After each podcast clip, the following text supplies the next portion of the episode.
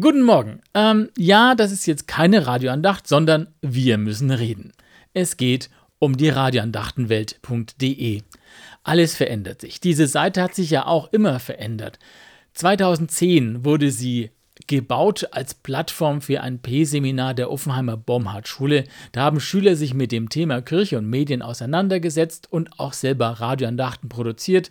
Einige Jahre später habe ich dann diese Seite neu aufgesetzt und mit meinen Andachten bestückt, die hauptsächlich für Charivari und Radio 8 entstanden sind.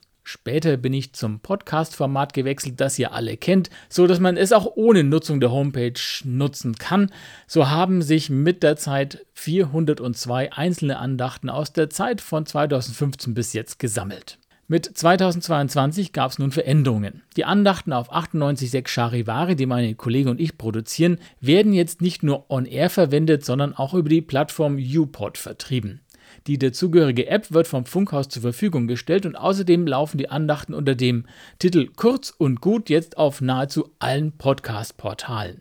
Darum macht Radioandachtenwelt.de als parallele Podcast-Plattform nur wenig Sinn und noch dazu einen Haufen Arbeit. Diese Seite hier werde ich weiterhin im Netz lassen. Es kann ja sein, dass der eine oder andere unter diesen vielen Andachten mal eine gute Anregung findet.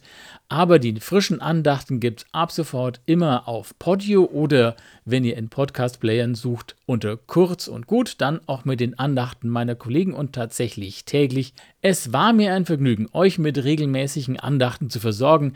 Ich wünsche euch alles Gute und Gottes Segen.